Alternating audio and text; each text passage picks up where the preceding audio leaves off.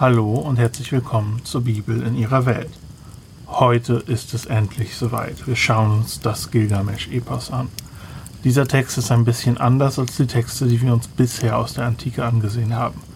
Das liegt zum einen daran, dass dieses Epos kein direktes Gegenstück in der Bibel hat. Bisher habe ich Schöpfungsgeschichten mit Schöpfungsgeschichten verglichen, Flut mit Flut und so weiter.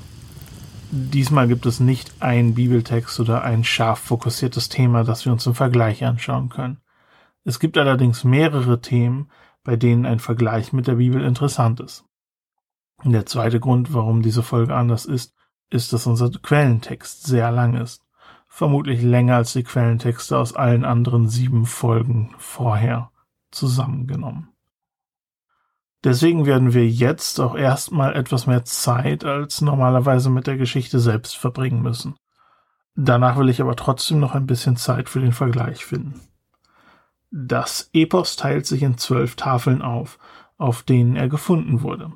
Die erste Tafel beginnt mit einer Einleitung, in der Gilgamesch vorgestellt und gepriesen wird. Er ist unvergleichbar. Er war der größte König, den man sich nur denken kann. Als Beweis dafür wird der Hörer dazu aufgerufen, sich die Stadtmauer Uruks anzusehen, die Gilgamesch erbauen ließ. Wir erfahren auch, dass Gilgamesch zu zwei Dritteln Gott war und nur zu einem Drittel Mensch.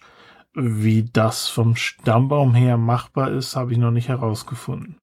Aber obwohl Gilgamesch so sehr gelobt wird, beginnt die Geschichte damit, dass er König von Uruk ist, und zwar ein schlechter König. Deswegen beklagen sich auch viele über ihn, und die Götter müssen sich einen Plan überlegen, wie man damit umgehen soll.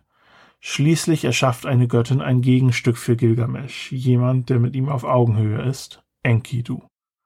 Der kommt aber nicht gleich nach Uruk, sondern er wächst in der Wildnis bei den Tieren auf. Er ist ein Wilder, von menschlicher Gesellschaft und Zivilisation hat er keine Ahnung.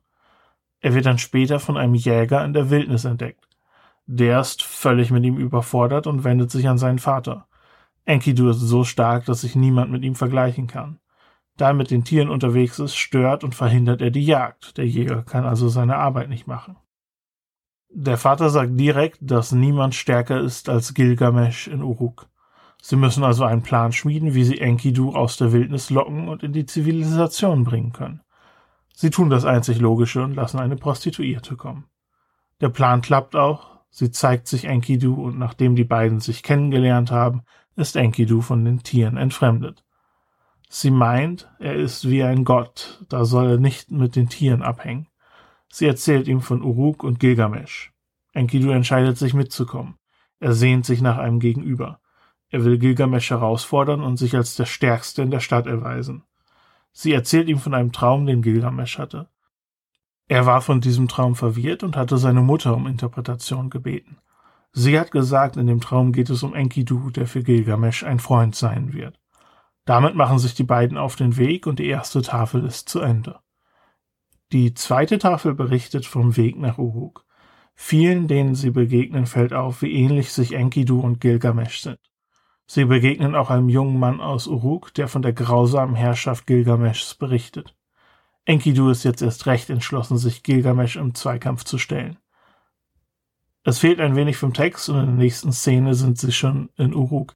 Enkidu stellt sich Gilgamesch wirklich in den Weg. Die beiden kämpfen und der genaue Ausgang des Kampfes ist leider nicht erhalten. Aber wie man das so macht, freunden sich die beiden nach dem Kampf schnell an und Enkidu wird Gilgameschs Mutter vorgestellt. Die ist nicht so begeistert von seiner Erscheinung Immerhin kommt Enkidu aus der Wildnis und scheinbar sieht er noch danach aus. Ich vermute auch, dass er noch danach riecht. Einige Zeit später nimmt Gilgamesch sich vor, Humbaba zu töten. Der ist der Wächter von Inanas Zederwald. Inanna ist eine Göttin, die in anderen Mythen auch als Ishtar bekannt ist. Sie ist uns auch in anderen Geschichten schon begegnet. Das Ziel ist es dabei, eine Heldentat zu vollbringen, vermutlich auch mit der Absicht, als Held berühmt zu werden. Enkidu weiß scheinbar von Hubaba und beschreibt ihn als ein furchterregendes Ungeheuer. Er meint, dass es sich bei diesem Vorhaben um eine schlechte Idee handelt und rät Gilgamesch, seinen Plan sein zu lassen. Die Ältesten von Uruk sind auch dagegen. Die zweite Tafel ist am Ende. Die dritte Tafel ist hauptsächlich gefüllt von Vorbereitungen auf die Abreise. Wie genau Gilgamesch es schafft, wird nicht deutlich, aber er erhält den Segen der Ältesten und noch einiges an Ratschlägen obendrauf. Nach diesem Gespräch gehen sie weiter zu Gilgameshs Mutter, die selbst eine Göttin ist. Sie erzählen ihr von ihrem Plan und auch sie ist nicht glücklich. Aber sie opfert für die beiden und redet ihretwegen mit Shamash, dem Sonnengott. Sie meint, dass er Gilgamesch einen unruhigen Geist gegeben hat. Es klingt so, als würde sie Shamash die Schuld geben für den Blödsinn, auf den ihren Sohn kommt. Die Gebete und Gespräche auf dieser Tafel sind wohl sehr lang und nicht sehr viel ist erhalten geblieben. Am Ende der Tafel sprechen sie wieder mit den Ältesten von Uruk. Die Vorbereitungen sind jetzt wohl abgeschlossen. Tafel 4 beschreibt die Reise der Helden. Sie schaffen es, innerhalb von drei Tagen eine Strecke zu reisen, für die ein normaler Mensch sechs Wochen braucht. Sie beenden den ersten Tag mit einem Opfer an Shamash und bitten ihm um einen Traum, also eine Botschaft. Tatsächlich träumt Gilgamesch, dass die beiden von einem fallenden Berg überrollt werden. Er ist natürlich entsetzt über diesen Traum, aber Enkidu gibt eine gute Interpretation. Er meint, der Traum bedeutet, dass sie Humbaba töten werden. Es gibt am zweiten Tag ein weiteres Opfer und einen weiteren Traum. Die sind aber nicht erhalten. Der dritte Tag wird ähnlich beschrieben wie der erste. Der Traum ist noch schlimmer. Gilgamesh spricht davon, dass es Tod regnet. Enkidus Deutung ist nicht erhalten, aber von ihrem Weg abbringen lassen sie sich nicht. Am Ende der Tafel stehen sie vor Humbabas Wald. Sie sprechen noch ein letztes Gebet zu Shamash. Enkidu schlägt vor, dass er den Weg bahnen wird, auch wenn das schwere Arbeit ist. Gilgamesch ermutigt Enkidu. Denk nicht an den Tod, wir werden diesen Kampf gewinnen. Die nächste Tafel beginnt mit einer Beschreibung des Zedernwaldes. Es fehlt ein Stück und als es weitergeht, stehen die Helden bereits vor Humbaba. Der fragt sie, warum sie gekommen sind und schlägt vor, dass sie sich erstmal unterhalten sollen. Diese Worte klingen auf der einen Seite wie eine Drohung, aber Humbaba macht auch deutlich, dass er von sich aus nicht aggressiv werden wird. Vielleicht ist Gilgamesch sogar entmutigt und überlegt, auf Umbaba zu hören, aber Enkidu ermutigt ihn, das nicht zu tun. Es fehlt wieder ein Stück. Der Kampf ist jetzt in vollem Gange. Die Helden erhalten tatsächlich Unterstützung von Shamash und es gelingt ihnen, Humbaba in die Ecke zu drängen. Als Gilgamesch ihn gerade erschlagen will, beginnt er wieder zu sprechen und versucht, sich herauszureden. Er erzählt Gilgamesch, was er nicht alles für ihn tun könnte. Enkidu drängt Gilgamesch dazu, nicht auf ihn zu hören. Auch von diesem Gespräch fehlen Stücke. Humbaba spricht zwischendurch auch mit Enkidu und versucht, ihn auf seine Seite zu ziehen. Er soll Gilgamesch zur Gnade überreden.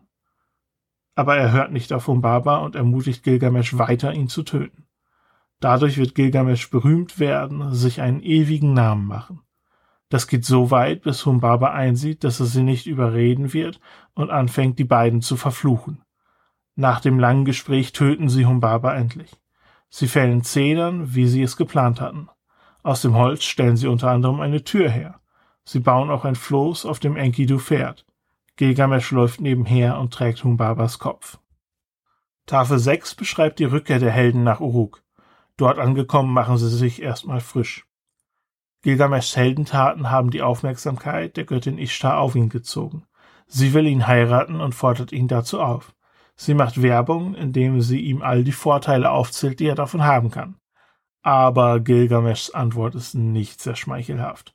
Er ist nicht begeistert von der Idee und fängt an, alle ehemaligen Liebhaber Ishtars aufzuzählen. Am Ende haben sie alle eher unter ihr gelitten. Viele sind von ihr verflucht worden. Er hat auch viele Metaphern, mit der er sie beschreibt. Sie ist wie eine halbfertige Tür, die den Wind nicht abhalten kann. Sie ist wie ein Rambock, der das Feindesland verwüstet. Sie ist wie ein Stein, der im Schuh drückt.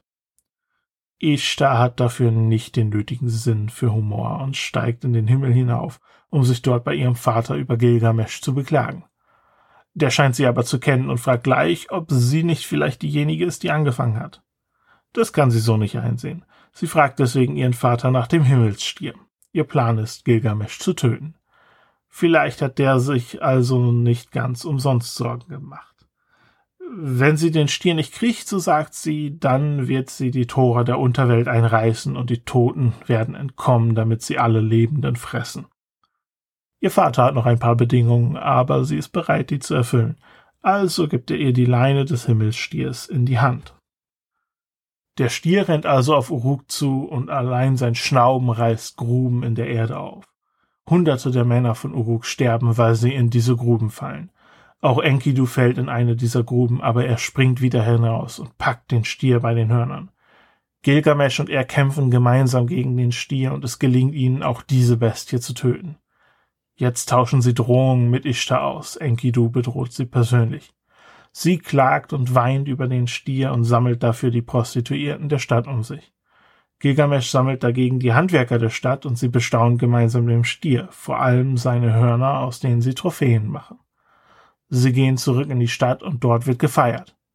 Gilgamesch fragt die jungen Frauen der Stadt, wer der schönste und prächtigste unter den Männern ist. Die Antwort ist ganz klar, es ist Gilgamesch. Nach dem Fest gehen alle schlafen und die Tafel endet mit der Information, dass Enkidu einen Traum hat. Inhalt und Deutung erfahren wir aber auf dieser Tafel nicht mehr. Der Anfang der siebten Tafel fehlt wieder. Aus anderen Versionen wissen wir, dass die Götter sich beraten. Gilgamesch und Enkidu machen zu viel Ärger. Als Strafe für Humbabas Tötung wird beschlossen, dass Enkidu sterben muss. Als der Text wieder einsetzt, ist Enkidu bereits tödlich erkrankt. Er redet mit der Zedernholztür wie mit einem Menschen. Gilgamesch hört seine Worte und ihm kommen die Tränen. Er will zu den Göttern gehen, um für Enkidu zu beten. Enkidu hat Angst, dass man sich an ihn nicht erinnert und Gilgamesch plant, ein goldenes Bild von ihm machen zu lassen. Enkidu rechnet mit seinem Leben ab. Er spricht diverse Flüche aus, unter anderem über Shamchat, der Prostituierten, die ihn nach Uruk gebracht hat. Für diesen Fluch wird er aber von Shamash zurechtgewiesen und er ändert seine Worte ihr gegenüber. Er spricht über einen Traum, den er hatte. Mit großen Lücken wird der Verlauf seiner Krankheit erzählt. Zwölf Tage lang ist er krank. Der Rest der Tafel und auch die achte Tafel sind nur sehr bruchstückhaft erhalten. Sie beschreiben den Tod Enkidus und die lange Klage, mit der Gilgamesch um seinen Freund trauert. Das versprochene goldene Bild wird angefertigt. Auch zu Anfang von Tafel 9 trauert Gilgamesch noch um Enkidu. Jetzt kommt ihm aber eine neue Frage auf. Wird auch er sterben müssen, wie sein Freund? Es heißt, dass er auf seinen Reisen einem Löwen begegnet und sich fürchtet. Er betet zu den Göttern, dass sie ihn heil halten. Derselbe Mann, der sich vorher mit legendären Bestien angelegt hat, fürchtet sich jetzt, und es ist fast so, als wäre er sich erst jetzt seiner Sterblichkeit bewusst geworden. Er beschließt, zu Utnapishtim zu gehen. Wer das ist, finden wir noch heraus. Er kommt also auf seiner Reise zum Gebirge am Ende der Welt. Dieses wird jeden Tag von der Sonne durchquert, wenn sie auf und untergeht. Der Durchgang wird von Skorpionenmenschen bewacht. Wieder fürchtet sich Gilgamesch, aber dann fasst er Mut. Die Skorpionmenschen erkennen ihn und wissen, dass er zu zwei Dritteln Gott ist. Sie fragen ihn, warum er gekommen ist. Gilgamesch erzählt ihnen von seinem Ziel. Er will zu Utnapishtim gehen, der übrigens einer seiner Vorväter ist. Von ihm heißt es, dass er in der Versammlung der Götter Leben fand. Gemeint ist damit gottgleiches, ewiges Leben. Mit ihm will er über Leben und Tod sprechen. Der Weg durch das Gebirge ist zwölf Meilen lang. Am Ende kommt er in einen Wald aus Edelsteinen, die Blätter tragen wie Bäume.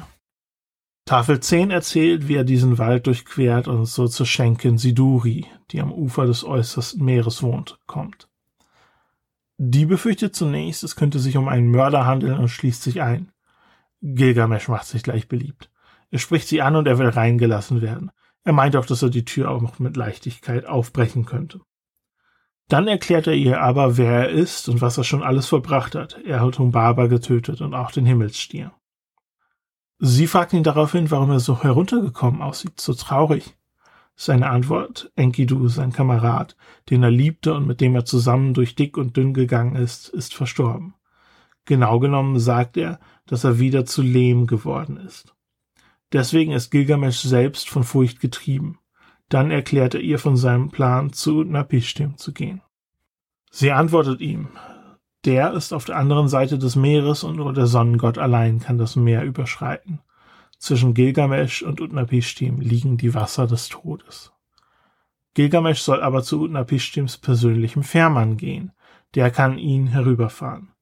Auf dem Weg dorthin kommt es zu einem Vorfall, den man wegen Lücken nicht so ganz nachvollziehen kann. Dabei zerbricht Gilgamesch auf jeden Fall etwas oder jemanden, die als die vom Stein bezeichnet werden. Auch der Fährmann fragt, was Gilgamesch will, und er erzählt ihm von seiner Todesangst. Gilgamesch will überfahren, aber weil er die vom Stein zerbrochen hat, ist das nicht so einfach. Er muss zurück in den Wald und dort Stangen zurechtschneiden, die sie nutzen werden, um das Boot zu steuern. Nachdem er das erledigt hat, fahren sie über die Wasser des Todes, was einen Monat und 15 Tage dauert. Als Utnapishtim sie kommen sieht, fragt er sich, um wen es sich handeln könnte und wo die vom Stein sind. Wieder darf Gilgamesch seinen Kummer erklären und er gibt wieder dieselbe Rede wie vorher. Er hat eine lange Reise und viele Gefahren auf sich genommen in der Hoffnung, dass Utnapishtim ihm helfen kann. Der beginnt damit, dass er Gilgameschs Leben mit dem von einem normalen Menschen vergleicht und erstmal betont, wie gut es Gilgamesch eigentlich geht. Seine Ruhelosigkeit ist nutzlos und wird ihm am Ende nur schaden. Es ist das Schicksal der Menschen, dass niemand dem Tod entkommen kann. Tafel 11 beginnt mit Gilgamesch, der zu Utnapishtim sagt, dass die beiden sich ja eigentlich nicht großartig unterscheiden. Wenn kein Mensch dem Tod entkommen kann, was ist dann mit dir? Gilgamesch hat gehört, dass Utnapishtim an ewiges Leben gekommen ist und will wissen, wie ihm das gelungen ist. Wie hast du es geschafft, in die Versammlung der Götter zu treten? Utnapishtim beginnt nun seine Geschichte zu erzählen, die Geschichte von der Flut, die sich stark an Atrahasis anlehnt. Deswegen gebe ich auch hier nicht alles wieder, sondern nur ein paar Punkte, die auffällig sind. Ähnlich wie bei Atrahasis haben auch hier die Götter die Flut beschlossen. Ein Gott ist nicht damit einverstanden und warnt Utnapishtim. Das Schiff wird gebaut und danach wird die Flut lang und breit beschrieben. Die Götter selbst sind von der Größe der Katastrophe überfordert. Sie müssen einsehen, dass sie einen Fehler gemacht haben. Insgesamt dauert die Flut sieben Tage. Ähnlich wie Noah lässt auch Utnapishtim Vögel raus, um die Lage zu erkundigen. Auch bei ihm kommt der Rabe nicht mehr zurück. Nachdem er aus dem Schiff ist, opfert er den Göttern ein Opfer. Die haben so lange nichts zu essen gekriegt, dass sie sich wie Fliegen um das Opfer sammeln. Enlil, der gerade Obergott ist, sieht, was passiert ist und ist wütend. Der Plan war, dass niemand der Flut entkommt. Er, das ist Enki, spricht zu Enlil und macht ihm Vorwürfe. Die Flut war nicht gerechtfertigt. Der Sünder selbst soll für seine Sünden leiden, nicht die ganze Menschheit. Enlil lässt sich beruhigen und geht zu Utnapishtim und seiner Frau. Er segnet sie und sie sollen selbst ein Leben wie Götter haben. Es gibt aber niemanden, der für Gilgamesch die Götter versammeln kann, damit sie dasselbe für ihn tun. Auf diesem Weg gibt es für Gilgamesch kein Entkommen. Dann fordert Utnapishtim ihn auf, wach zu bleiben, sechs Tage und sieben Nächte lang. Das gelingt ihm aber nicht. Seine Frau sagt ihm, dass er Gilgamesch wecken soll. Der hat sieben Tage lang geschlafen. Sie sagen ihm, dass er in Frieden nach Hause gehen soll, aber Gilgamesch ist nicht zufrieden und fragt, ob es nicht doch noch etwas gibt, das er tun kann. Er sieht den Tod in allem, was ihm begegnet. Daraufhin erzählt Utnapishtim ihm von einem Kraut, das ihm Leben geben kann. Gilgamesch taucht in die Unterwelt hinab und findet dieses Kraut. Er macht sich auf dem Rückweg nach Uruk, um es dort zu essen. Während der Reise ist Gilgamesch aber abgelenkt, weil er sich gerade wäscht. Es kommt eine Schlange und sie stiehlt das Kraut. Ohne Hoffnung weint Gilgamesch und fragt sich, warum er sich so bemüht hat. Er kommt zurück nach Uruk und zeigt seinem Begleiter, der ihm auf dieser letzten Reise begleitet hat, die Stadtmauer, die er hat bauen lassen. Und damit endet die Geschichte. Der eine oder andere wird sich fragen, was ist mit Tafel 12? Aber die ist eher ein Anhang und nicht Teil der Geschichte. Dort wird das Gespräch zwischen Enkidu und Gilgamesch über die Unterwelt wiedergegeben aber das hatten wir ja in der letzten Folge schon besprochen. Soweit die Geschichte. Es bleibt die Frage, was wir jetzt damit anfangen. Ich hatte schon gesagt, dass es in der Bibel nicht eine eins zu eins Entsprechung gibt. Die monströse Kraft und die Heldentaten, die Gilgamesch und Enkidu vollbringen, erinnern am ehesten an Simson oder an David und seine Helden, aber auch hier ist der Kontext ein völlig anderer. Es gibt aber dennoch ein paar Themen, die für mich besonders herausstechen und die ich hier noch erwähnen will. Einige davon können wir relativ kurz ansprechen, weil wir sie in anderen Folgen bereits besprochen haben. Die Frage nach dem Tod und der Unsterblichkeit ist zum Beispiel eine große. Wer sich da vertiefen will, sollte sich die Folge zu Adapa nochmal anhören. Auch hier ist es so, dass die Motive im Vergleich zur Bibel umgekehrt sind. In der Bibel ist es so, dass der Mensch eigentlich ewig leben sollte, aber es aufgrund seiner eigenen Sünden nicht schafft.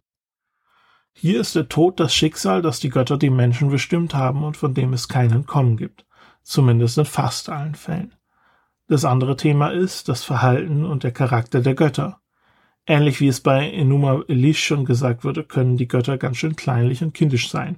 Ishtas Reaktion auf Gilgameschs Beleidigung sind da das beste Beispiel. Als sie zu ihrem Vater geht, kommt sie mir vor wie ein bockiges Mädel. Gilgamesch war gemein zu mir. Gib mir den Himmelstier, damit ich ihn töten kann, sonst mache ich die Unterwelt kaputt. Sie hat sich eigentlich eine Auszeit verdient. Zentraler für Gilgamesch ist aber das Thema des Reifens und des Erwachsenwerdens. Aus anderen Versionen der Geschichte wissen wir, wie es nachher weitergeht. Gilgamesch kommt als ein guter König zurück, obwohl er am Anfang so ein schlechter König war. Auf seinen Reisen hat er Weisheit gelernt. Er wollte unsterblich werden, aber am Ende war es gut genug, dass er seine Aufgabe und seine Rolle als König erfüllt. Die Stadtmauer Uruks steht am Ende der Geschichte. Am Anfang wurde der Hörer aufgefordert, sie sich anzusehen. Sie steht noch, sie ist Beweis für die Größe Gilgameschs. Sie ist sein Erbe und seine Unsterblichkeit. Gilgamesch hat sich durch sie einen großen Namen gemacht. Interessant ist, diese Themen mit der Bibel zu vergleichen. Was macht einen guten König in der Bibel aus? In erster Linie ist das die Treue und der Gehorsam gegenüber dem Bund und dem Bundesgott. Wir haben bei Abraham gesehen, dass es Gott ist, der seinen Dienern einen guten Namen macht. Und es ist nicht die Erinnerung unter den Menschen, die in erster Linie wichtig ist, sondern ein guter Ruf vor dem Thron Gottes. Ich hatte gerade andere Versionen von Gilgamesch erwähnt. Und als letzter Punkt können wir hier über die Entstehung sprechen. Es ist nicht ganz unwahrscheinlich, dass es wirklich ein Gilgamesch gab. Die Stadtmauer von Uruk gibt es zumindest. Erste Legenden um ihn stammen aus dem 27. Jahrhundert vor Christus, was zeitlich passen würde. Er wird auch von Anfang an vergöttlicht. Die finale Version, die wir hier besprochen haben, ist aus dem 12. Jahrhundert vor Christus.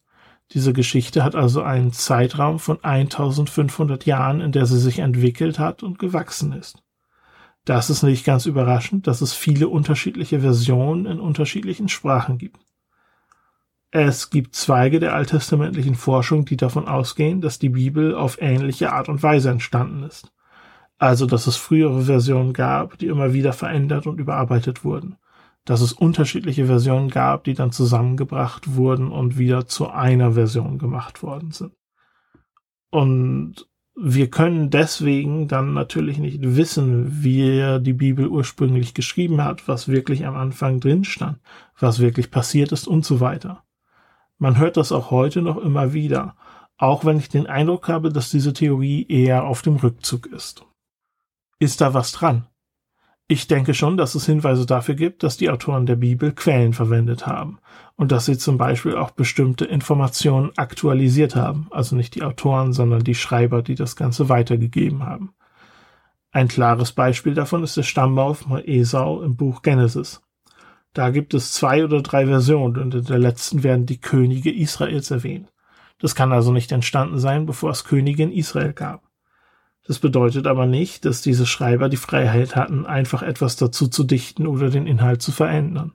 Von unterschiedlichen Versionen, die zusammengebracht worden sind, weiß ich auch nicht wirklich von Evidenz. Ich denke, es gibt dort andere Modelle, die die Bibel besser erklären. Ich hoffe, es wird über die historischen Hintergründe, die ich erforscht habe, auch immer mehr deutlich. Die Bibel baut auf einen historischen Kern auf, der sich inzwischen recht gut belegen lässt. Sie gibt ständig historische und geografische Informationen, die sich mit Gilgamesch nicht vergleichen lassen. Die Idee, dass das aus einer Art stille Postsystem entstanden sein soll, halte ich für praktisch unmöglich. Das ist natürlich ein Thema, das man an anderen Stellen viel detaillierter und intensiver behandeln könnte. Soweit reicht jetzt aber einfach der kurze Einblick, den wir heute machen können. Ich verabschiede mich jetzt erstmal aus dem Reich der Legenden. Beim nächsten Mal geht es weiter mit Jakob und Esau. Bis dahin bedanke ich mich wieder fürs Zuhören und für jede Empfehlung und jede gute Bewertung. Bis zum nächsten Mal.